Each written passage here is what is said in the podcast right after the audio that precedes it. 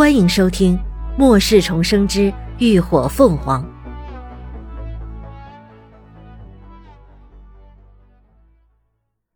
第二百三十七集。排队。不夜城坐落在一座半岛上，末世前是一家大型的综合性度假村，总占地面积约五百亩，里头的环境优美，设施齐全，居住环境十分宜人。再加上这里背倚险崖峻峰，临珠江而立，前枕珠江支流乌家河，得天独厚的地理条件也为不夜城形成了天然的保护屏障。林鸾一行在快到乌家河时就换了房车，改开了一辆普通的越野车上路。越靠近不夜城，来往的车辆也逐渐增多，再开着房车难免太过招摇过市。一番紧赶慢赶，他们终于在早晨九点前赶到了与不夜城隔河相望的河口街。此刻，街边已经排起了一条长龙，全是等待检验过河的人。要想进不夜城，首先要先过河。乌家河上原有的拱桥已经被炸毁，后来又在原先的桥墩上建了一座吊拉桥。每天吊拉桥放下的时间是有限制的，想过桥的人首先需要在桥头先通过血液抽检，确认没有被病毒感染后，才能够通过桥进城。由于天气太过炎热，吊桥放下的时间已经改为早上六点到中午十一点，过了十一点就得等到晚上的六点到八点那一趟，过时不待。赶不上趟的人也别妄想着下河游过去。虽然如今的乌家河水位正在急剧的下降，不少的河段的河床都已经裸露了出来，但浑浊的河水中不时能看出一些巨大的青灰色身影来回游窜着。那些都是变异的巨型鲶鱼，吃人的。按照规定，车是不能够过桥开进城里的。河口街上有个露天的停车场，有人专门看守，只要缴纳一笔停车费，就能够把车停在里头。林鸾他们开来的车本就是没有经过改装的旧车，也没有必要浪费钱，就直接停在了街边。他们一下车，还没有走出几步，那些守在检验站旁边上的难民们就全都一窝蜂的涌了上来，七嘴八舌的开始拉客。哎，帅哥，美女，要向导吗？可以带排队的。哦，各位是来买卖还是玩乐的？呃，要不要带路啊？城里的路我门清，去哪儿都能找得到，只要一颗白晶就行。哎哎，找我吧，大哥，我只要四颗透晶啊。找我，找我，找我，我什么都知道，随便给我三颗透晶就行。这些人大多是末世前就住在附近的原住民。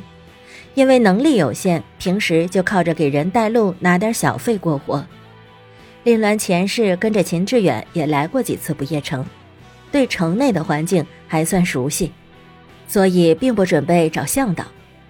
他们正要挤出人群去排队，一旁却传来了骚动声：“滚开！他妈的小杂种，老子的裤子都他妈被你弄脏了！”另一伙人也正好在这期间下车。其中一个光头大汉正一脚将一个半大孩子踹翻在地。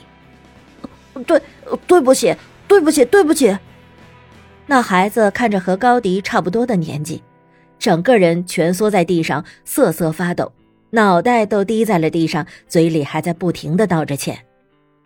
周围的人全都冷漠麻木的看着，没有一个人伸出援手。像这样的恃强凌弱，随时随地都在上演着，他们早就已经习以为常了。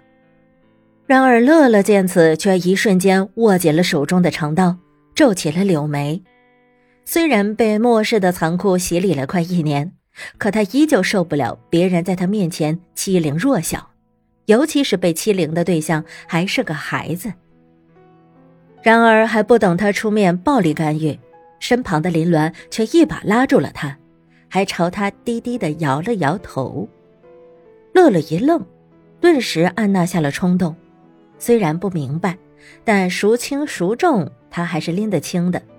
三儿从来都不会无缘无故的阻止他。哼，真他妈晦气！那大汉又骂骂咧咧了两句，到底是没再为难那个孩子，转身就和同伴一块儿去排队了。正好就排在林鸾他们后面。那群难民也没有成功的拉到客人，很快就散去了，又开始寻找新的目标。此时，队伍的前面还排着近百人，估摸着还得一个小时左右才能轮到林鸾他们。天上刚升起不久的太阳，已经开始晒得人脑袋发晕了。乐乐无聊地转着头上的太阳帽，想了想，还是忍不住扭头朝林鸾低声发问。嗨三儿，你刚刚为什么拉着我啊？你等会儿就知道了。林鸾戴着鸭舌帽，帽檐压得很低，看不清神情。相处久了，乐乐也知道这闺蜜看似清冷漠然，但时不时就会整点恶趣味。她要想卖起关子来，就算是说破了嘴皮子，也撬不开他的嘴。索性也按下那好奇心。转头跟前头的黎静插科打诨去了。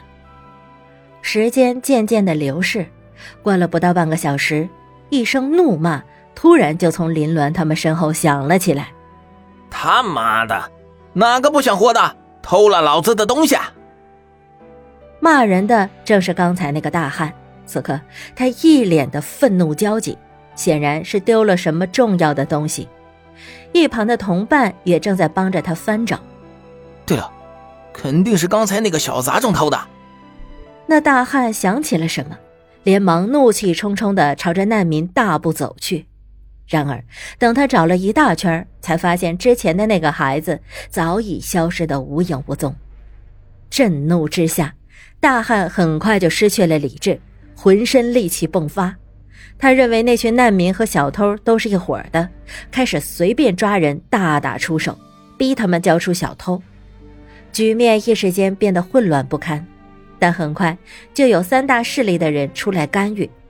最后，那个丢了东西的大汉被揍了个半死，让他的同伴灰溜溜的抬走了。乐乐全程目瞪口呆的看着剧情大反转，终于明白林鸾之前为什么要拉他了，可心里又更加疑惑了。哎，三儿，三儿，你是怎么知道那个小孩是贼的？